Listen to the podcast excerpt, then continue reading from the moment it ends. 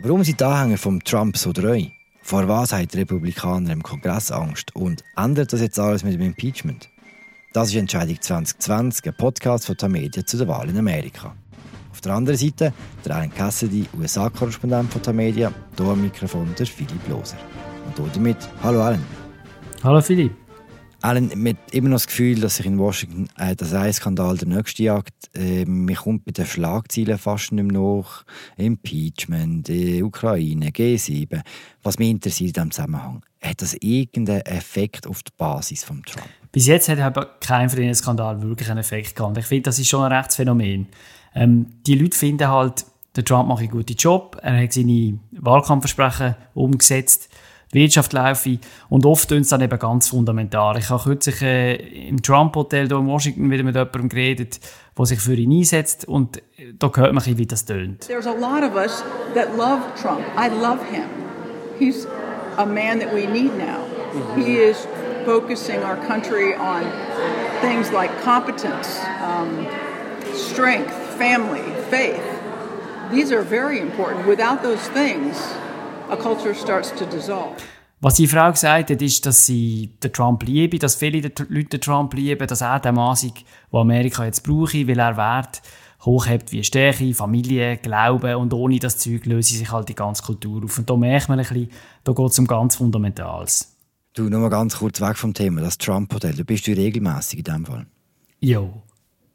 Was macht man dort? Ja, also immer wieder mal, weil es ist wirklich noch ein interessanter Ort. Es ist halt so ein bisschen das Zentrum von der äh, konservativen Welt hier in Washington, wo ja eine sehr liberale Stadt ist, äh, unter dem Trump jetzt hier. Es ist auch ein bisschen äh, Korruptionssumpf, ehrlich gesagt. Es ist immer voll Lobbyisten dort Bar und voll von Spin-Doktoren und Mitarbeitern und so. Und es ist einfach noch eine interessante Welt. Gut, also so stellt sich der gemeine Europäer nicht unbedingt die Basis von Trump vor. Nein, das ist sie nicht. Das ist dann eben so ein seine Art vom Washingtoner Sumpf. Kommen wir gleich zurück zu, zu dieser Frau. Äh, was ich interessant finde, je lauter Skandal, also je, je heftiger die Skandale um, um Trump werden, desto heftiger wird auch die Unterstützung. Also man hat wirklich das Gefühl, er kann machen, was er will.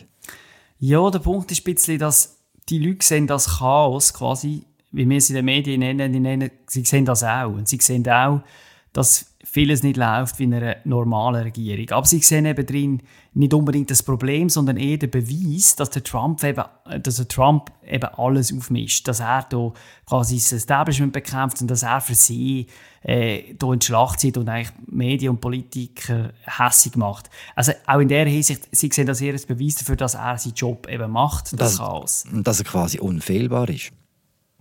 Ja, die, es gibt einfach eine extreme Solidarisierung, genau. Und, und man empfindet, das hat auch mit dem Lagerdenken zu tun, oder? Man empfindet den Angriff auf ihn, dann auch einen Angriff auf sich selber. Ist das auch so im Kongress? Weil dort sind die Leute ja gewählt und sie sind nicht äh, in erster Linie im Präsidentengefolgschaft schuldig und trotzdem haben wir das Gefühl, auch dort ist die Unterstützung immer noch ziemlich groß. Bei den Republikanern im Kongress ist, ist die Sache in dem Sinne ein bisschen anders, als dass wenn man mit Leuten redet, und es ist kein Mikrofon da und es ist ein Hintergrund, dann tun die Leute sehr viel und sehr fest den Kopf schütteln über die Sachen, die passieren, über viele Sachen, die passieren. Aber in der Öffentlichkeit sagen sie das halt alles nicht. Nein, dort sagen sie ganz andere Sachen. So wie letzte Woche, wo die Republikaner das Hearing gestürmt haben. Du hast einen Tonschnipsel mitgebracht. Wer gehört jetzt gerade? Das ist der Steve Scalise, der äh, Nummer zwei der Republikaner im Repräsentantenhaus. It should be the people of this country who decide who's going to be the president, not Nancy Pelosi and not Adam Schiff in secret behind closed doors. Was er sagt, ist quasi, dass ähm, es sind die Amerikaner, die amerikanischen Wähler, die Präsidentschaftswahlen zu entscheiden haben und nicht Nancy Pelosi und Demokraten in einem Impeachment-Verfahren hinter verschlossenen Türen. Können wir ganz kurz über die Aktion von den Republikanern reden? Das ist ja auch, also man hat das Gefühl, das ist ja fast schon nach Vorbild vom Präsidenten, wenn die einfach dort reinstürmen, Nattel zücken, alles filmen, ein Riesenwirbel, was sie dort machen. Ja, und offenbar ist es auch, wenn nicht abgesprochen gewesen, und Trump hat zumindest davon gewusst. Und es ist ziemlich also, ja, speziell gewesen. Nicht abgesprochen, aber er hat davon gewusst, oder wie? Sie haben sich offenbar vorher getroffen, okay. einen Tag vorher. Das war ja in dem Zusammenhang. Gewesen. Der Trump sagt ja seit längerem, sie sollen sich jetzt mehr für ihn einsetzen. Und es war wirklich eine spezielle Aktion, gewesen, also etwas, was man so schon länger nicht sieht. Und ehrlich gesagt, äh, auch jetzt peinlich, es war ein bisschen Bananenrepublik-mässig. Gibt es eine Erklärung, warum die Republikaner im Kongress so fest hinter ihm stehen? Ja, ich glaube, die Haupterklärung ist schon die, dass äh, es geht halt um ihren eigenen Job. Oder? Es ist die Angst vor Trump seiner Rache. Die Abgeordneten die haben ja immer das Problem, dass sie daheim vor jeder Wahl zuerst eine Partei interne Vorwahl müssen machen müssen. Und die Gefahr ist, wenn sie nicht bedingungslos Ja zum Trump sind, dann kommt ein anderer Kandidat, wo das eben ist. Und wenn dann der auch noch unterstützt wird vom Trump, dann ist halt so ein bisschen gute Nacht. Eine Spitzenfrage von der kritischen Masse. Oder wenn sich genug widersetzen, dann äh, kann er das auch nicht mehr so machen. Ja, genau, das finde ich einen guten Punkt, weil das ist bis jetzt hat es das eben noch nie gegeben, die kritische Masse, weil sich halt alle ein bisschen auch verstecken hinter dem Argument, ja, wenn ich Mio wäre, wenn ich mich öffentlich äußere, dann, äh, dann werde ich abgewählt. Das hat es halt auch noch nicht gegeben, dass es wirklich eine, eine, eine Massenabsatzbewegung gegeben hat. Und wer sich, äh, wer sich dagegen stellt, zum Beispiel die Never Trumpers, die werden vom Präsidenten ziemlich hart angegangen oder, und verhöhnt. Man hat es auch wieder gesehen, also die Woche hat Trump die Leute als menschlichen Abschaum bezeichnet und an einer Rede auch gesagt, äh, es quasi es brauche nicht Leute wie der Mitt Romney oder äh, der Senator, der ihn immer wieder mal kritisiert, sondern es brauche mehr einfach ähm, Unterstützung für ihn. Wir hören hier einen Clip von dem. They don't have a Mitt Romney in their midst. They don't have the Mitt Romneys of the world. They stick together better than the Republicans. We got to stick together. Also wenn man, wenn man da Trump zulässt, dann, dann merkt man, dass er die Partei ziemlich vor sich antreibt. Das hat er recht im Griff. Was glaubst du, was werden die langfristigen Konsequenzen aus diesem Verhältnis sein zwischen Trump und Partei und dem, Verha und dem Verhalten der Partei?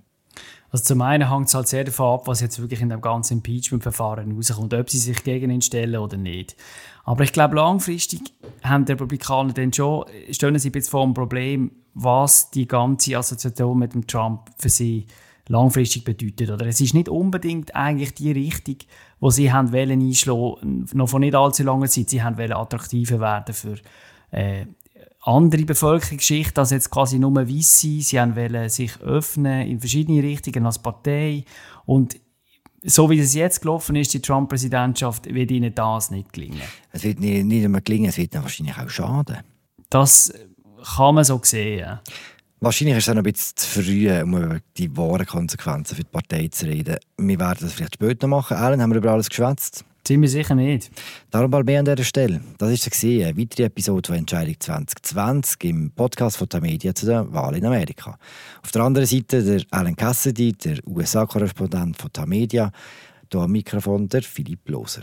Diesen Podcast könnt ihr hören auf der Webseite von Dagi, Batz, Bund, Berner Zeitung und Sonst eigentlich auch überall. Wo noch sonst? Spotify. Ah, Spotify und Apple wahrscheinlich auch. Bis bald.